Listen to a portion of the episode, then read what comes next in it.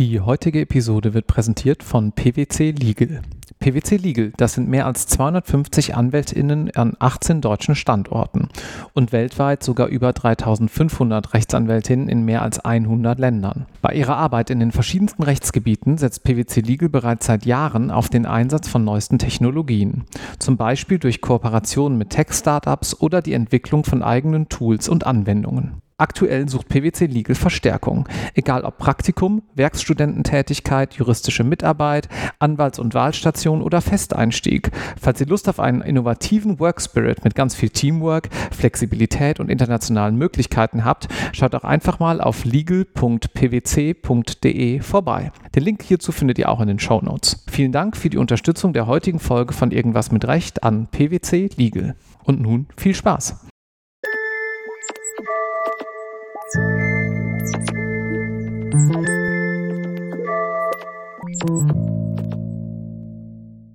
Herzlich willkommen zu Irgendwas mit Recht. Heute mit unserer schönen Donnerstagsserie Irgendwas mit Examen, wo ihr nicht von spannenden Persönlichkeiten hört, sondern vielmehr von einer spannenden Persönlichkeit, muss man ja eher sagen, nämlich von Barbara Donnerlieb. Hallo Barbara. Lieber Marc, ich freue mich sehr. Wir haben heute ein ganz besonders prickelndes Thema, die Stellvertretung. So ist es. Wir befinden uns immer noch im AT des logischerweise BGB und machen jetzt weiter, nachdem wir das letzte Mal gesprochen haben über die Willenserklärung mit der Stellvertretung. In dieser Folge macht es ein kleines bisschen Sinn, dass ihr das vielleicht nicht unterwegs hört. Jedenfalls, wenn ihr das nicht nur macht, um euch berieseln zu lassen, sondern wirklich konzentriert auch ein bisschen was aufzuschreiben und mitzunehmen. Was bräuchte man, um diese Folge hier ideal mitzudenken? Ein BGB.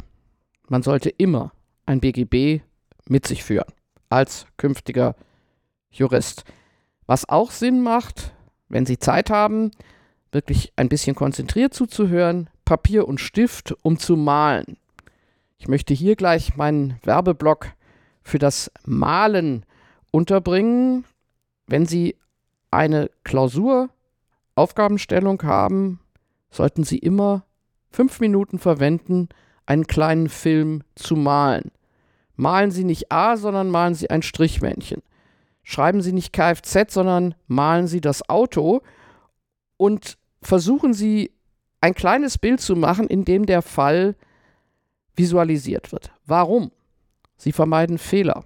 Sie tauschen nicht Personen. Sie haben ein Gefühl dafür, worum es eigentlich geht. Ich kann mir am Anfang, lieber Marc, wenn ich das darf, eine, eine kleine Anekdote nicht ersparen. Es ist zu schön. Ich hatte eine Examensklausur gestellt, in der ein Mann M mit seinem funkelnagelneuen Audi A6 in eine Autowaschanlage fährt, sie nicht richtig bedient, sein Auto verklemmt und nun kommt es zu juristischen Problemen.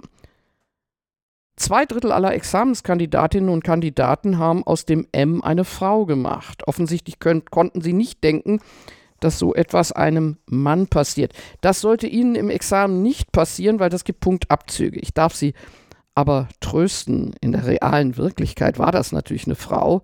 Dann ich. ist ja gut. ja, ich wollte keine Stereotypen bedienen, aber es war tatsächlich mein neues Auto und ich war es. Gut, also Sie malen und schreiben und jetzt gehen wir an die Stellvertretung. Und ihr schaut hier kurz in die Kapitelmarke, denn wir schauen gerade auch auf ein Schaubild und das packen wir euch hier hin. Also wenn ihr diesen Podcast in einer vernünftigen Podcast-App hört, die an dieser Stelle dann nicht Spotify ist, dann seht ihr jetzt hier ein Bild entsprechend eingeblendet. Kurze Erinnerung an unser Konzept. Wir machen die wesentlichen Strukturen, die für die Examensklausur relevant sind. Wir arbeiten natürlich viel mit dem Gesetz, denn das habt ihr parat liegen und machen weniger Details als in einem anderen Format. Warum ist das Themenfeld Stellvertretung denn so zentral wichtig? Und zwar sowohl für die Praxis als auch natürlich, deswegen hören das ja hier viele Menschen, für die Examensvorbereitung. Ohne Stellvertretung keine Arbeitsteilung.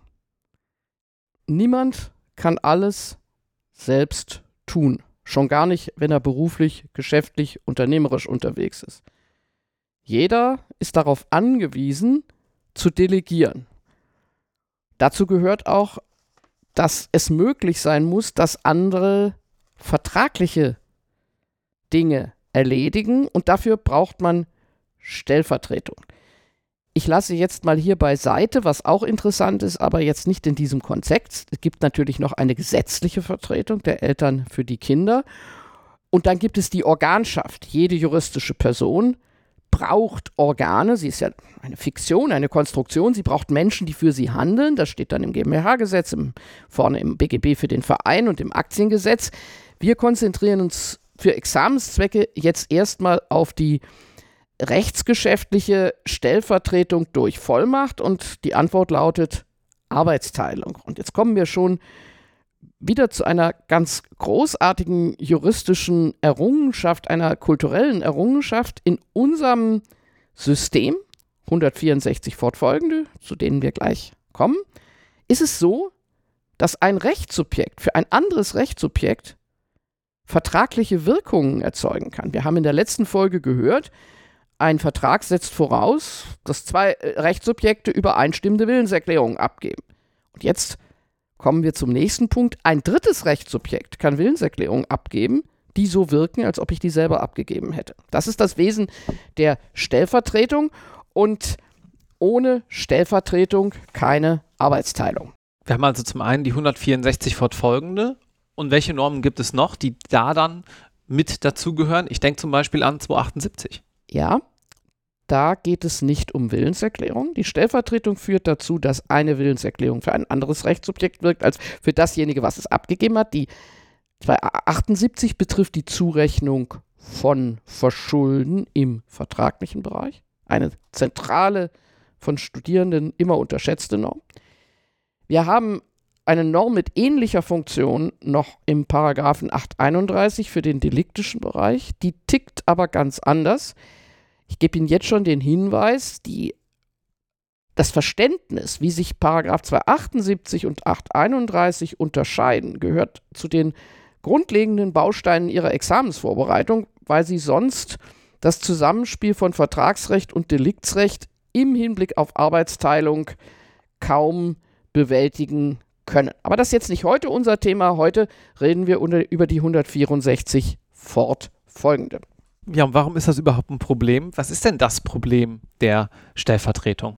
Wir kommen zurück zur ersten Podcast-Folge. Es geht um Privatautonomie. Weil jeder grundsätzlich nur für sich selber entscheiden können soll, beziehungsweise weil bei der Stellvertretung ja jemand für jemanden anderen rechtliche Exakt. Bindungswirkung du, du, du bringst es, du bringst es auf den Punkt.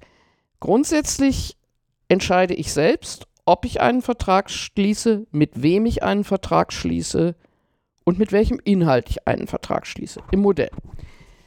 Wenn eine andere Person mit Wirkung für mich Willenserklärungen abgibt, besteht erstens Gefahr, dass diese Person, die wir jetzt Vertreter nennen, etwas tut, was ich so gar nicht wollte.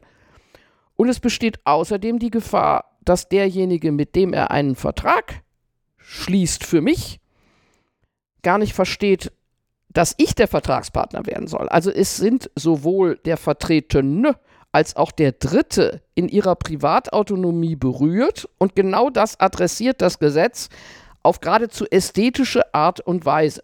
Dann lass uns doch mal einen Blick werfen in den 164 Absatz 1, denn das ist da ja recht gut dargelegt. Exakt. Im ersten Satz des ersten Absatzes heißt es, eine Willenserklärung, die jemand, das ist der Vertreter, innerhalb der ihm zustehenden Vertretungsmacht im Namen des Vertretenen abgibt, wirkt unmittelbar für und gegen den Vertretenen.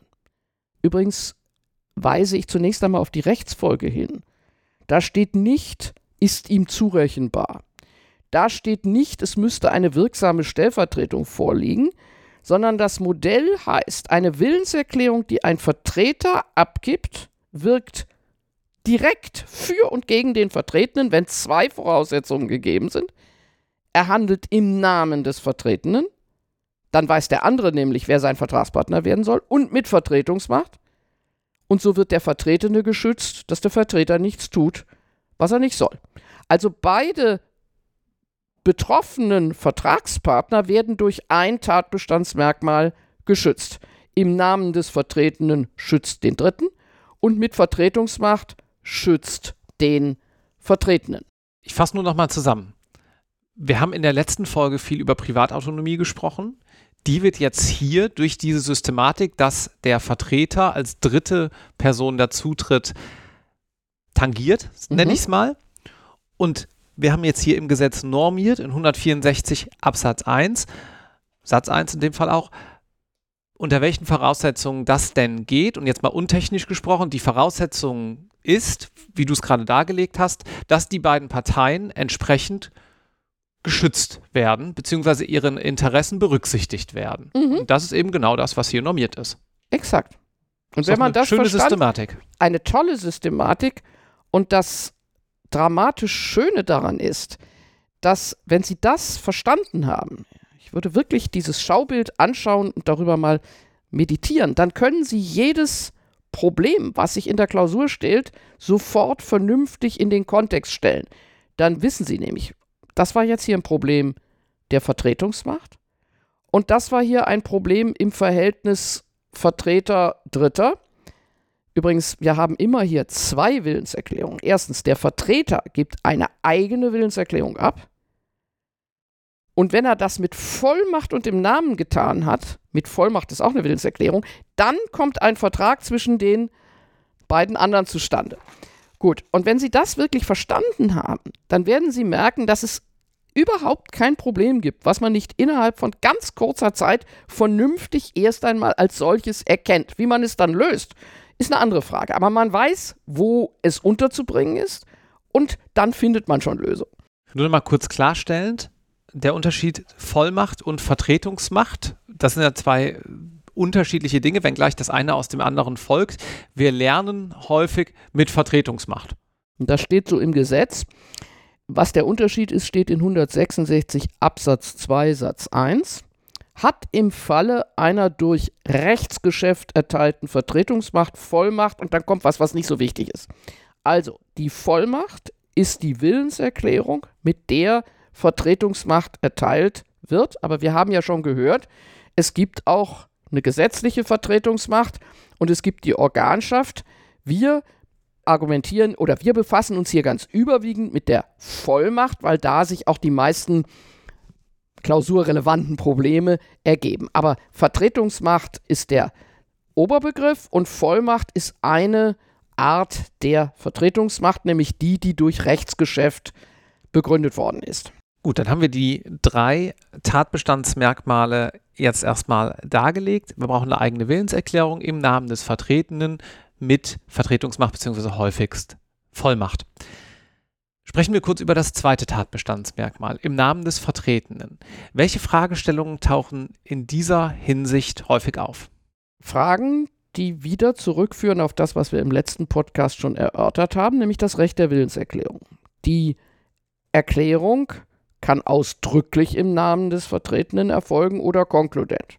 Also ich kann sagen, ich trete hiermit auf für meinen Chef Herrn Dr. Müller es kann sich aber auch aus den Umständen ergeben, dass ich als Vertreter agiere. Das ist erstmal ganz wichtig. Es gilt hier wieder das ganz stinknormale Recht der Rechtsgeschäftslehre. Sie merken, eins baut auf dem anderen auf.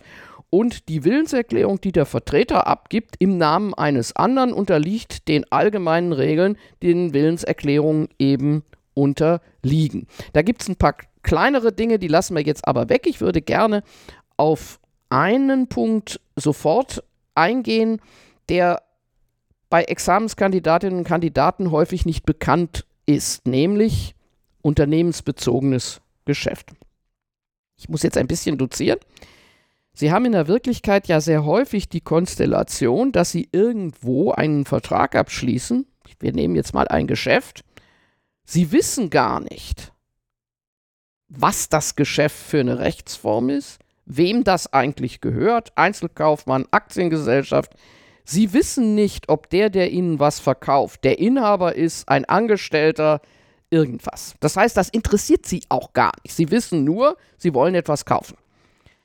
Frage ist, wann tritt der, der Ihnen etwas verkauft, im Namen des Vertretenen auf und wer wird eigentlich Vertragspartner? Und da hat die Rechtsprechung in einer Entscheidung, die Sie sich nicht merken müssen, die schon sehr alt ist, sehr kompliziert ist und deren Probleme im Übrigen erledigt sind, einen Satz gesagt, der heute richtig ist, wenn jemand für ein Unternehmen auftritt, sichtbar, dann kommt es nicht mehr darauf an, ob er irgendwas sagt. Er muss nicht sagen, ich trete im Namen der Kaufhof AG auf, sondern dann kommt das Geschäft, wenn es mit Vertretungsmacht zustande kommt, mit demjenigen zustande, der tatsächlich derjenige ist, der das Unternehmen trägt. Die GmbH, die AG, der Einzelkaufmann. Da kommt es dann auf die Details nicht mehr an.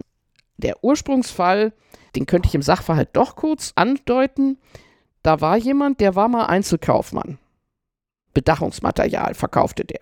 Er war Einzelkaufmann. Und der hat dann seine, seine Unternehmung eingebracht in eine neu gegründete GmbH und Co. KG. Der hat aber weiter verwendet das Briefpapier D Bedachung. Also sein Vertragspartner konnte gar nicht wissen, dass da eine GmbH und Co. KG ist. Heute müsste man das im Briefpapier schreiben, aber das Firmenrecht war damals noch anders. So, und da hat der Bundesgerichtshof gesagt, der Vertrag kommt zustande mit der GmbH und Co. KG, obwohl die nie erwähnt worden ist. Das Problem, was hier lag, jetzt für Fortgeschrittene und Nerds, der Vertragspartner hatte gedacht, da ist ein Einzelkaufmann, der persönlich haftet. Und Sie wissen natürlich, dass in der GmbH KG ist, keiner da ist. Und da hat der Bundesgerichtshof gesagt, vielleicht haftet der aber aus Rechtsscheinsgründen auch noch zusätzlich. Wir kommen nachher auf diese Rechtsscheinsthematik nochmal zurück. Aber der Satz, der heute für Sie als Prüfling gilt, ist, wenn für ein Unternehmen agiert wird, dann ist klar, dass in fremdem Namen gehandelt wird, weil klar ist, das Unternehmen soll Vertragspartner werden und es wird dann derjenige Vertragspartner, der tatsächlich der Träger des Unternehmens ist, auch wenn das nie gesagt worden ist. Einen Punkt würde ich gerne nochmal herausstellen, den du vor zwei Minuten äh, genannt hast. Und zwar, das unternehmensbezogene Geschäft ersetzt natürlich nicht die Vertretungsmacht, Nein. sondern ist eine Untergruppe ob und, und beantwortet die Frage, diese Konstruktion, ob man im Namen des Vertretenen auftritt. Und mhm. zwar alleine zu diesem Tatbestandsmerkmal. Darum genau. geht es gerade. Richtig. Ja.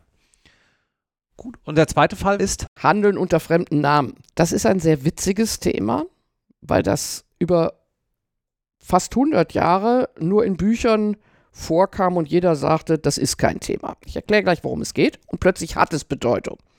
Also, es heißt Handeln unter fremden Namen weil jemand nicht etwa einen falschen Namen verwendet. Kann ich immer. Ich kann nämlich Meier statt Müller nennen, ist egal. Sondern weil ich so tue, als ob ich jemand anderes bin.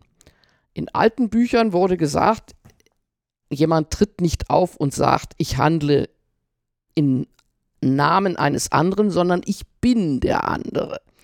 Das heißt, ich tue so, als ob nur zwei Personen im Raum sind und nicht drei. Ich sage nicht, ich bin Vertreter, sondern ich bin der, den ich vertreten will. Gut. Das galt als absolutes Theoriethema, was nie irgendeine Bedeutung bekam. Und nun plötzlich kommt eine BGH-Entscheidung und alles ist anders. Man hat übrigens vor dieser BGH-Entscheidung immer gesagt, theoretisch ist das dann so, das ist ein Handeln Analog 177, der Vertreter wird behandelt wie ein Vertreter ohne Vertretungsmacht, obwohl er nicht in fremdem Namen gehandelt hat. So, kannst du dir vorstellen, warum das Thema nun plötzlich relevant ist? Wahrscheinlich nicht auf den ersten Blick. Ich vermute, wir befinden uns zeitlich äh, nicht gerade jetzt in den letzten 15 Jahren. Dann hätte ich irgendwie sowas vermutet, da, da irgendwas dämmert mit Login-Problematiken im Internet. Aber wir sind gar nicht, wir wenn sind gar nicht weit weg. Zugangsdaten eines anderen benutzt. Genau. Darum geht's. Jemand lässt seinen Rechner offen und hat auch seine Passwortliste daneben liegen. Und daraufhin kommt der studentische Mitbewohner F und sagt, ich wollte mir mal ein paar neue Tonschuhe bestellen. Das tut er. Wenn man da jetzt rechtsgeschäftlich vom Empfängerhorizont geht, sagt man, wer immer diese Bestellung erhält, geht davon aus, das ist der Rechner desjenigen, der berechtigt ist. Sprich, jetzt in diesem Fall mal ich. Das ist ein Handeln unter fremden Namen. Denn der, der nun etwas bestellt, mit dem Rechner eines anderen, tut so, als ob er berechtigt ist, als ob er derjenige ist, der zuständig ist für den Rechner. Und das hat der BGH tatsächlich so gelöst und hat gesagt, voilà, plötzlich gibt es das Handeln unter fremden Namen. Und er war da außerordentlich großzügig. Er hat nämlich gesagt, der handelt ohne Vertretungsmacht, genau wie immer, 177 fortfolgende. Und wenn der Berechtigte nicht genehmigt, dann findet 179, das ist die Regel Vertreter ohne Vertretungsmacht, Anwendung, aber jedenfalls der haftet nicht. Was der Bundesgerichtshof, alte Herren, überwiegend weiße, alte Herren, nicht berücksichtigt hat, dass vielleicht doch klar ist, dass man seinen Rechner mit der Passwortliste und den Zugang Daten für Amazon und was da alles gibt, nicht offen auf dem Schreibtisch stehen lässt. Da wäre nämlich schon noch sowas wie eine Rechtsscheinshaftung, Vertrauenshaftung in Betracht gekommen. Aber der Bundesgerichtshof ist da bisher sehr großzügig gewesen und hat immer gesagt, wer einen fremden Rechner einsetzt, da mit den Zugangsdaten was macht, da kann der andere nichts dafür. Der muss in einem Haushalt auch liberal sein Ding rumstehen lassen dürfen. Ich habe das gerade mal parallel nachgeschaut. Das ist ein BGH-Urteil vom 11. Mai 2011. Genau. Ich habe die starke Vermutung, dass das am 11. Mai 2023 vielleicht anders entschieden würde, weil wir uns natürlich auch einfach in Fragen des Datenschutzes und der Privatsphäre und der Passwortsicherheit, was ja alles entsprechend zusammenhängt, als Gesellschaft weiterentwickelt haben. Und vermutlich, heutzutage ist es ja auch technisch sehr einfach, sein Passwort irgendwo in einer Keychain im Handy zu speichern oder in einer entsprechenden entsprechenden Software am Rechner einfach auch anders verhalten als Post-it auf einem Computermonitor oder irgendwo unter der Tastatur, was sicherlich, ja, schon, ich würde sagen, grob fahrlässiges Verhalten heute darstellen das würde. Das ist sehr wichtig, dass du das sagst, weil man nämlich als Examensprüfling genau das im Blick haben muss. Man darf nicht auswendig lernen. Das hat der Bundesgerichtshof im Jahr 20 irgendwas 13 oder 11 so entschieden, sondern der Prüfling muss den Fall lösen jetzt. Und möglicherweise haben sich schon wieder die Maßstäbe, das technische Umfeld und vielleicht auch die Einstellung der Rechtsprechung zu diesen Dingen geändert, also, wichtig ist, dass er das Problem präzise erfasst, nämlich, er oder sie natürlich, dass es sich um ein Handeln unter fremden Namen handelt, dass das eigentlich Vertreter, Vertretung ohne Vertretungsmacht ist, es ist noch nicht mal das. Er sagt ja gar nicht, ich bin Vertreter. Dass man aber möglicherweise unter Vertrauensschutzgesichtspunkten und Rechtsscheinsgesichtspunkten heute den Fall im Ergebnis anders lösen würde. Sie können sich nicht damit begnügen, mal irgendwann irgendwas auswendig gelernt zu haben, was der Bundesgerichtshof irgendwann mal gesagt hat, sondern sie müssen in der Situation des Examens und übrigens auch sonst im Leben sagen, ich denke jetzt nach mit allen Informationen, die ich jetzt habe, ausgehend vom Gesetz natürlich. Kommen wir als nächstes zum Tatbestandsmerkmal innerhalb der ihm zustehenden Vertretungsmacht. Was gibt es dazu zu sagen? Also erst einmal, die Vertretungsmacht, haben wir eben schon gehört, kann durch Vollmacht erteilt werden. Und die Vollmacht ist eine Willenserklärung, die wird ausgelegt, die unterliegt allgemeinen Regeln und da sind wieder eigentlich keine Besonderheiten zu beachten. Wir kommen aber zu einem Thema, mit dem man sich genauer befassen sollte, nämlich mit einer standardisierten Vollmacht, das ist die Prokura. Die Prokura ist eine kaufmännische Vollmacht, ist im Gesetz geregelt, HGB geregelt und die Prokura bedeutet, dass derjenige, der Prokura bekommt, ins Handelsregister eingetragen wird und alles darf außer Grundstücksgeschäfte. Nicht darf, sondern alles kann. Nach außen hin hat er Vertretungsmacht für alles. Warum ist das so? Weil ein Geschäftspartner nicht fragen müssen soll, sagen Sie mal, dürfen Sie das, was Sie da tun? Oder wie weit geht Ihre Vollmacht eigentlich, sondern der Prokurist darf alles außer Grundstücksgeschäfte. Er darf natürlich nicht alles. Er kann alles. Er darf nicht, weil im aller Regel im Innenverhältnis zu seinem Prinzipal natürlich die Vertretungsmacht beschränkt ist. Ich kann Ihnen wieder ein ganz einfaches Beispiel nehmen. Ich kriegte relativ froh, früh Prokura, war da sehr stolz drauf, durfte mit PPA unterschreiben und vorne auf dem Direktorenparkplatz, sogenannte Bonzenschaukel, parken und nicht mehr hinten, hinterm Werk. Prokura ist ein Statussymbol, viel wichtiger als eine rechtliche Institution.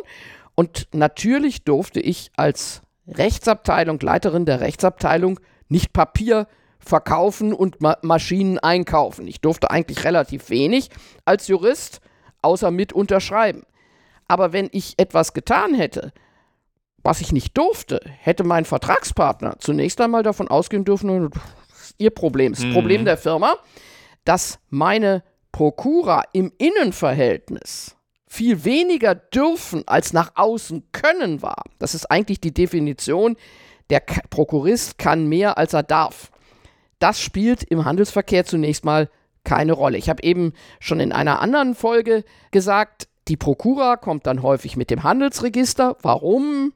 Es wird vergessen, die Prokura einzutragen, dann wird sie widerrufen, dann wird das nicht wieder ausgetragen. Also in der Klausur kommt das meistens zusammen mit 15 HGB, dann noch kombiniert mit dem kaufmännischen Bestätigungsschreiben und der kaufmännischen Rügelpflicht.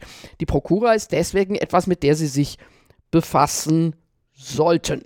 Nächstes Stichwort: Missbrauch der Vertretungsmacht. Ja, es ist gut, dass wir das an dieser Stelle ansprechen. Viele Prüflinge und auch viele Praktiker meinen, wenn jemand nicht innerhalb seiner Vertretungsmacht handelt, dann missbraucht er sie. Das ist juristisch inkorrekt. Wenn jemand als Vertreter Vollmacht bekommt, du kannst für mich etwas kaufen zum Preis von 1500 und er kauft es zum Preis von 1700, dann hat er nicht seine Vertretungsmacht missbraucht, sondern er hat keine Vertretungsmacht. Der Missbrauch kann eigentlich nur in den Konstellationen der Prokura vorkommen. Warum? Weil wir schon gehört haben, der Prokurist kann mehr als er darf.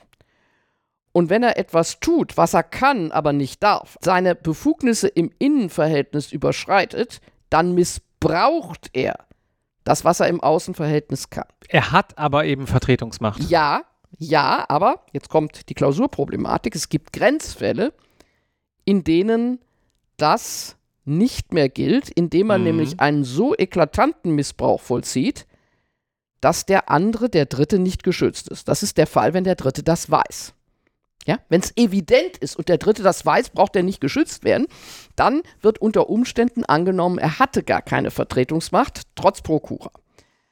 Oder wenn die beiden zum Nachteil des Geschäftsherrn zusammenwirken, dann spricht man von kollusiven Zusammenwirken. Auch dann wird das rechtliche Können ausnahmsweise mal überspielt. Was ich sagen will, ist, der Missbrauch der Vertretungsmacht kommt in der Realität relativ selten vor. Aber in der Klausur kommt er natürlich vor. Aber es hat nichts damit zu tun, dass jemand einfach nicht Vertretungsmacht hat, sondern dass jemand, der Vertretungsmacht hat, etwas tut, was er im Innenverhältnis nicht darf. Nur dann liegt ein Missbrauch der Vertretungsmacht vor.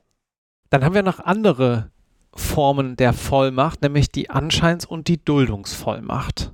Hochinteressantes, extrem wichtiges Thema. Übrigens auch in der Praxis. Wir haben bisher gesagt, der Vertretene wird geschützt durch das Erfordernis der Vertretungsmacht, Vollmacht, wenn er keine Willenserklärung abgegeben hat, dass der Vertreter etwas tun soll und darf, dann wird er nicht gebunden, der Vertretene. Häufig passiert das nicht, aber der Vertretene verhält sich in einer Art und Weise, dass der Rechtsverkehr davon ausgehen muss, dass er Vertretungsmacht erteilt hat. Jetzt sind wir im Bereich der Rechtsscheinslehre. Die Duldungsvollmacht wird dahingehend von der Rechtsprechung definiert, dass jemand weiß, dass der Vertreter ohne Vertretungsmacht für ihn auftritt und nichts dagegen tut und die Anscheinsvollmacht ist noch etwas weniger. Er könnte es wissen und hat aber nichts getan, weil er sich nicht drum gekümmert hat. Das läuft eigentlich alles unter dem Label, ich müsste mich kümmern, ich tue es aber nicht. Wenn ich dulde, dass jemand in meiner Firma, bei uns war es jemand in der Kirche, unentwegt Dinge tut, für die er keine Vollmacht hat, und ich sage, mal, ist mir egal, kann ich eines Morgens sagen, das da, das durfte er aber nicht. Sondern dann werde ich gebunden, nicht weil ich es gewollt habe, sondern weil ich ein Verhalten an den Tag gelegt habe, was mir zurechenbar ist, auf das der andere vertraut hat. Und damit haben wir schon die drei wesentlichen Elemente der Rechtscheinslehre, nämlich Rechtscheinstatbestand, Zurechenbarkeit und Vertrauen. Das wird uns unentwegt wieder begegnen, weil das etwas ist, was das ganze Recht durchzieht. Manchmal gibt es Rechtsmodelle, die das tatsächlich so anordnen. Dann braucht man über Rechtscheinslehre nicht zu sprechen. Da werden wir drauf kommen. 932 fortfolgende, der gutgläubige Erwerb, den könnte man als Ausprägung des Rechtscheinsprinzips verstehen. Aber es gibt viele Konstellationen, wo es nicht im Gesetz steht und man es trotzdem genauso judiziert. Das ist sozusagen eine weitere Ebene neben der rechtsgeschäftlichen Legitimation. Es ist die Vertrauensebene und das spielt in unserem Privatrecht Vertrauenshaftung, Rechtscheinslehre eine ganz zentrale Rolle. Kurz zum Hintergrund. Wann wurde diese Vertrauenshaftung bzw. die Rechtscheinslehre entwickelt? Ja, also sie geht in ihrer Formulierung, so wie wir sie heute weitgehend verstehen, zurück auf den berühmten Rechtswissenschaftler Klaus Wilhelm Canaris, der jetzt inzwischen verstorben ist. Der hat seine Bildschrift geschrieben mit dem Titel Die Vertrauenshaftung. Und was hat der gemacht? Der hat aus dem gesamten Privatrecht die Regelungsmodelle herausgenommen und analysiert, die mit Vertrauen zu tun haben und daraus ein allgemeines Gebäude abgeleitet, was noch über dem Recht liegt. Das ist jetzt methodisch auch sehr interessant, muss man nicht glauben, aber es hat sich in der Rechtsprechung als Knaller durchgesetzt. Die Rechtsprechung praktiziert Rechtscheinslehre, als ob es im Gesetz drinstände. Also zu Recht ist er dafür auch wohl der berühmteste Nachkriegsrechtswissenschaftler im Privatrecht geworden, weil er etwas entdeckt hat, entwickelt hat, könnte man methodisch schon wieder drüber streiten, was sich vollständig durchgesetzt hat. Nicht ganz so, wie er es gemeint hat, da könnte man wieder lange drüber reden, aber Vertrauenshaftung, Canaris, das steht. Und jetzt darf ich da eine kleine Seitenbemerkung machen. Sie wissen aus vielen Gründen natürlich viel zu wenig, wie die rechtswissenschaftliche Diskussion und der Zusammenspiel von Rechtsprechung und Rechtswissenschaft tatsächlich erfolgt. Sie haben ein Buch, eins für jedes Rechtsgebiet, vielleicht sogar nur ein Skript, ganz schrecklich. Die großen Namen kennen Sie nicht, das ist aber sehr gefährlich, weil Sie reden ja dauernd über Streitstände. Und wenn ich dann im Examen frage, sagen Sie mal, was ist das eigentlich, ein Streitstand? Dann sehe ich oft ganz traurige Augen. Überlegen Sie mal, können wir auch mal bei Gelegenheit nochmal drüber reden, was ist das ein Streitstand? Wer streitet da mit wem und warum streiten die sich und wie entwickelt sich ein Streit und wo kommt er her und wie endet er? Canaris hat jedenfalls hinter viele offene Fragen ein Ausrufezeichen, einen Punkt gesetzt und dann gab es keinen Streit mehr, weil man ihm gefolgt ist. In manchen Punkten, nicht in allen. Und deswegen ist er zu Recht so berühmt und deswegen ist die Vertrauenshaftung auf immer mit Canaris verbunden. Wenn uns nun in der Klausur die Vertrauenshaftung in Anführungszeichen auch nicht mehr weiterhilft, weil da vielleicht jemand tatsächlich ohne Vertretungsmacht gehandelt hat. Welche rechtlichen Folgen oder man könnte auch sagen, welche Konsequenzen hat denn dann das? Da steht in Paragraph 179 Wer als Vertreter einen Vertrag geschlossen hat, ist, sofern er nicht seine Vertretungsmacht nachweist, dem anderen Teil nach dessen Wahl zur Erfüllung oder zum Schadensersatz verpflichtet, wenn der Vertretene die Genehmigung des Vertrags verweigert. Das heißt, der Vertreter ist dran. Er rückt ein, muss sich behandeln lassen wie der Vertragspartner oder er muss Schadensersatz leisten. Auch hier sollte man übrigens alle drei Absätze lesen. Wenn nämlich der Vertreter ein Minderjähriger ist, dann funktioniert das nicht und dann ist der Dritte nicht mehr geschützt. Sehr gefährlich. Ich kann Ihnen nur sagen, meine Damen und Herren, die 177 fortfolgende, wie übrigens alle Paragraphen des Vertretungsrechts, sollte man einmal von vorn bis hinten durchgelesen haben und immer dann, wenn Sie sagen, verstehe ich nicht, bietet es sich an, vielleicht nochmal mit einem Kommentar oder irgendeinem Hilfsmittel nur zu gucken, was bedeutet diese Norm. Nicht Theorienstreit oder irgendwelche Probleme, sondern einfach nur verstehen, welche Funktion hat diese Norm. Das Vertretungsrecht ist ganz, ganz wunderbar, weil da so gut wie alles, außer eben die Rechtscheinslehre, drin steht. Gibt es sonstige Problemfelder, die man sich für das Examen in diesem Zusammenhang des Vertretungsrechts noch anschauen sollte? Ja, ich nenne jetzt mal zwei, nicht den Kleinkram im Grundstudium. Das eine ist ein Thema, was dramatisch überschätzt wird, was aber pausenlos drankommt, nämlich Willensmängel und Vertretung. Jetzt ist es nochmal ganz wichtig, dass Sie sich das Schaubild vielleicht nochmal kurz vor Augen führen. Wir haben hier ja zwei Willenserklärungen, nämlich einmal die Willenserklärung des Vertreters und dann haben wir die Willenserklärung des Vertretenen, nämlich die Erteilung der Vollmacht. So, jetzt können in beiden Ebenen Willensmängel auftauchen. Wir fangen mal mit dem häufigeren an. Der Vertreter irrt sich. 119, irgendwas, ja? Dann sagt der 166, und das ist auch richtig systematisch, es kommt auf den Vertreter an, weil der gibt ja die Willenserklärung ab. Soweit die rechtlichen Folgen eines Willenserklärung durch Willensmängel oder durch die Kenntnis oder das Kennen müssen gewisser Umstände beeinflusst werden, kommt nicht die Person des Vertretenen, sondern die des Vertreters in Betracht. Heißt, wenn der Vertreter sich irrt, dann kommt es auf ihn an, dann liegt hier der Willensmangel. Ob sich der Vertretene geirrt hat, ist völlig egal. Aber, und jetzt ein Fehler, den ich letzte Woche im Examenskurs wieder aufgedeckt habe, bei ganz guten Leuten, anfechten kann nur der Vertretene. Geirrt hat sich der Vertreter. Also 166, 119, aber die Anfechtungserklärung muss der Vertretene abgeben. Meine jungen Leute im Hörsaal wollten das einfach nicht glauben. Es ist aber die, Kon die Konsequenz der Konstruktion. Die Willenserklärung gibt der Vertretene ab, aber der Vertreter ist ja Vertragspartner geworden. Nur der Vertragspartner kann anfechten und nicht sein Vertreter. Das ist eine. Das kriegen Sie in den Griff, wenn Sie es einmal verstanden haben. Das Problem, was in Klausuren dauernd vorkommt, ist ein anderes, nämlich der Vertretene irrt sich bei der Abgabe seiner Willenserklärung, nämlich der Vollmacht.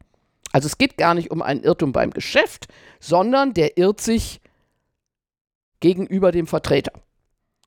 Meine Damen und Herren, es ist schon ganz schwierig, einen vernünftigen Fall zu konstruieren. Weil, wie irre ich mich bei der Erteilung einer Vollmacht? Dann wird immer gebracht, man glaubt, der Vertreter ist antiquarisch gebildet und in Wirklichkeit ist er einfach nur jemand, der was verkauft. Okay. Also nehmen wir mal an, es gibt einen relevanten Irrtum des Vertretenen. Dann hängt daran ein Problem, kann er das anfechten, wenn der Vertreter nun bereits losgelaufen ist und das Geschäft abgeschlossen hat. Das ist das berühmte, völlig überschätzte, meines Erachtens aus dem Curriculum zu entfernende Problem der Anfechtbarkeit der ausgeübten Innenvollmacht. Meine Damen und Herren, nochmal, es kommt praktisch nicht vor. Ich kann mir keinen vernünftigen Fall vorstellen bisher, aber es wird geprüft. Wie gehen Sie damit um? Da gibt es fünf Theorien, die ich gar nicht verstanden habe und Untertheorien. Ich würde damit anders umgehen im Examen. Ich würde nämlich mit dem Gesetz anfangen und erstmal schreiben, was dann passiert. Wenn der Vertretene die Vollmacht anficht, passiert was? 142, das hat Rückwirkung. Dann hat der Vertreter ohne Vertretungsmacht gehandelt. So, das bedeutet, der Dritte kann nach 179 den Vertreter in Anspruch nehmen und der kann vielleicht im Innenverhältnis, wenn der Vertretene irgendwie sich unklar ausgedrückt hat, den nach 122 in Anspruch nehmen. Ist das so schlimm? Nein, das ist nicht so schlimm. Denn der Dritte kann nie darauf vertrauen, dass der Vertreter Vertretungsmacht hat, es sei denn, es gibt einen Rechtscheinstatbestand und der Vertreter muss immer damit rechnen, dass der Vertretene irgendetwas nicht verstanden hat oder falsch ausgedrückt hat und dafür ist 122 BGB da. Die Vollmacht ist eine stinknormale Willenserklärung. Warum soll der Vertretene nicht anfechten können? Wenn Sie das halbwegs sauber hingeschrieben haben, einfach nur, was passiert, wenn man das Gesetz anwendet, sind Sie für diesen Fragenteil auf dem Niveau eines VBs es lohnt sich nicht, fünf Theorien, warum das vielleicht falsch sein sollte, jetzt noch zu behalten. Die behalten sie sowieso nicht. Ich vergesse das immer nach drei Tagen wieder. Weil den halben Punkt bei 1% Gefahr, dass dieses Problem kommt, äh, das lohnt sich alles nicht. Also da würde ich Sie ermutigen, schreiben Sie, was im Gesetz steht, problematisieren, Sie können noch einen Satz bringen. Fraglich ist, ob dieses Ergebnis völlig unhinnehmbar ist oder zu völlig unakzeptablen Ergebnissen führt. Es tut es nicht. Steht im Gesetz. Genau. Punkt. Punkt. Ja. Also nochmal, ich will niemanden äh, bashen, der sich dazu schriftlich geäußert hat und man hatte früher an solchen rein technisch-dogmatischen Problemen viel mehr Spaß als heute. Das ist aber so ein Thema, von dem ich sage, die Dimension, die es im Prüfungsgeschäft hat, steht in keinem Verhältnis zu seinem Erkenntniswert und zu seiner praktischen Bedeutung. Und wenn Sie sich ans Gesetz halten, können Sie nichts wirklich verkehrt machen und nicht unterhalb des Guten Befriedigendes liegen. Was will man mehr?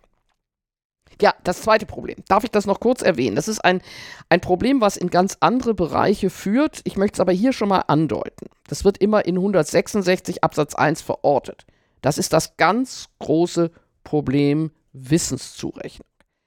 Ich habe schon gesagt, der 166 sagt etwas, was eigentlich konsequent ist, was nicht eigentlich was, was konsequent ist, nämlich es kommt auf den Irrtum des Vertreters an. Bei der Wissenszurechnung geht es um ganz etwas anderes. Da geht es um die Frage, was weiß eigentlich die juristische Person? Der Fall an dem sich alles entzündet hat, ist ganz kurz zu schildern. Es war eine Gemeinde, die hatte ein Gebäude. Dieses Gebäude war mangelhaft. Das war auch in den Akten vermerkt. Aber als dieses Gebäude verkauft wurde durch den vertretungsberechtigten Bürgermeister der Gemeinde, war es so, dass der Bürgermeister davon gar nichts wusste. Mhm. So, 166 sagt, es kommt auf den Vertreter an. Wenn man das eins zu eins angewendet hätte, dann wäre es nicht zur Haftung gekommen. Das war ein Fall 444, 438. Also bei Wissen wäre auch Arglist durch Unterlassen da gewesen, dann hätte der Käufer noch Rechte gehabt. Und der Bundesgerichtshof hat gesagt, hm, das kann nicht sein, dass es in der juristischen Person nur auf das Wissen desjenigen ankommt, des Organs, was gerade tätig ist. Dann würde die juristische Person nämlich viel besser stehen als die natürliche Person, die alles in einem Kopf hat. Die juristische Person hat vieles in vielen Köpfen. Und der Bundesgerichtshof hat eine Doktrin entwickelt, die heute im Zeitalter der Digitalisierung noch viel weiser erscheint, als sie damals war. Der hat gesagt, dass, ich vereinfache es jetzt sehr, und es lohnt sich, sich mit dem Thema mehr zu befassen, die juristische Person weiß nicht nur das, was ihr Organ in dem Augenblick weiß, sondern zugerechnet wird alles Wissen, was unter vernünftigen Umständen aktenmäßig festgehalten und auch weiter kommuniziert wird. Das heißt, es hat eine Pflicht für die juristische Person entwickelt, die heute von großer Bedeutung ist, relevante Fakten sinnvoll zu dokumentieren und Prozesse aufzusetzen, dass das Wissen gehoben wird, wenn es im Geschäftsprozess erforderlich ist klingt außerordentlich modern.